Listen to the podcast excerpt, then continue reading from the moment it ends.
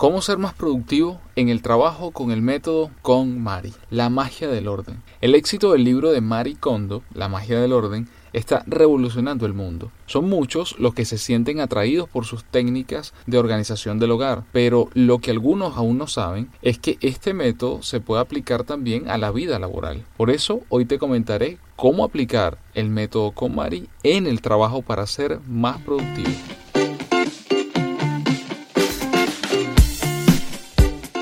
Hola, ¿qué tal? Mi nombre es Renier Chico y bienvenido a Asesor Tech Podcast.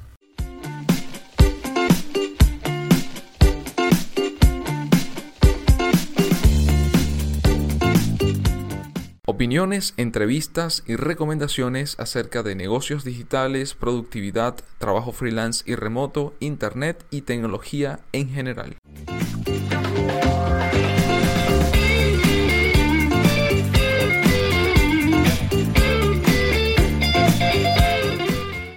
Y es que el exceso de ropa, utensilios y otras posesiones puede asemejarse a la cantidad de correos, archivos, reuniones innecesarias y demás inutilidades que plagan nuestro día a día. Así que si quieres saber cómo puedes cambiar tu vida para ser más productivo, ten en cuenta esta lista. Número 1. ¿Cuáles son tus objetivos? Cuando evalúas tus posesiones, Maricondo incita a sus lectores a tener claro cómo les gustaría que fuera su futuro. Esto se puede aplicar también en el trabajo, ya que tienes que tener claros cuáles son tus objetivos, así como tu puesto dentro de la organización. Si tienes esto en cuenta, podrás enfocarte con mayor precisión en lo que tienes que hacer diariamente, así como en lo que tienes que rechazar. Número 2. Categoriza. Al igual que si estuvieras organizando tu casa, tienes que ordenar tus prioridades en el trabajo. Así, podrás evaluar cómo de importantes son y cuánto tiempo necesitas para ellas. Pero, ¿cómo? Haz una lista de cosas que tienes que hacer, reuniones, proyectos, objetivos, etc.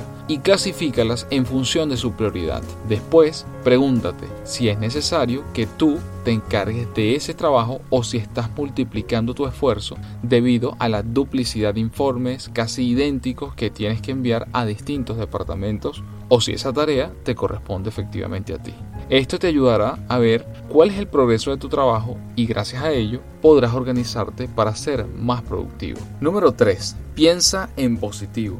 Puede resultar especialmente complicado abrir el cajón de las camisetas y reflexionar sobre cuál deberías deshacerte. Lo mismo ocurre con las tareas que tienes que hacer día a día en el trabajo. Y es que pensar en cosas negativas hará que estés todo el día de mal humor y seguramente no serás productivo. Sin embargo, ¿por qué no lo haces al revés para acabar el día feliz? Es decir, solo tendrás que pensar en lo bien que te sentirás cuando hayas terminado una de esas tareas. Número 4. Deshazte de cosas. Agradece a las cosas su servicio. Cuando Maricondo dice esto, se refiere a que la mayoría de las cosas fueron puestas allí con un propósito. Y lo mismo ocurre en el trabajo. Es decir, aunque una reunión te parezca innecesaria, alguien te invitó para que fueras consciente de la situación o porque le importaba tu opinión. Así que agradece la invitación y luego rechaza ese tipo de eventos. Eso sí, no olvides comunicarlo claramente y de forma educada al resto de tu equipo.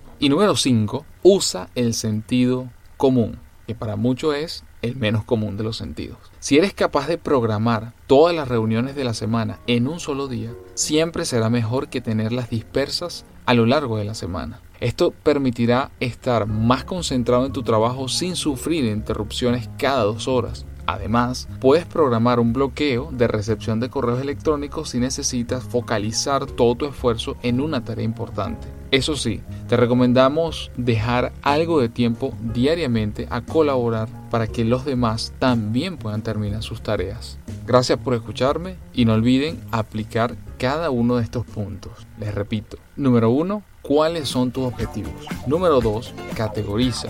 Número 3, piensa en positivo. Número 4, deshazte de cosas. Y número 5, usa el sentido común.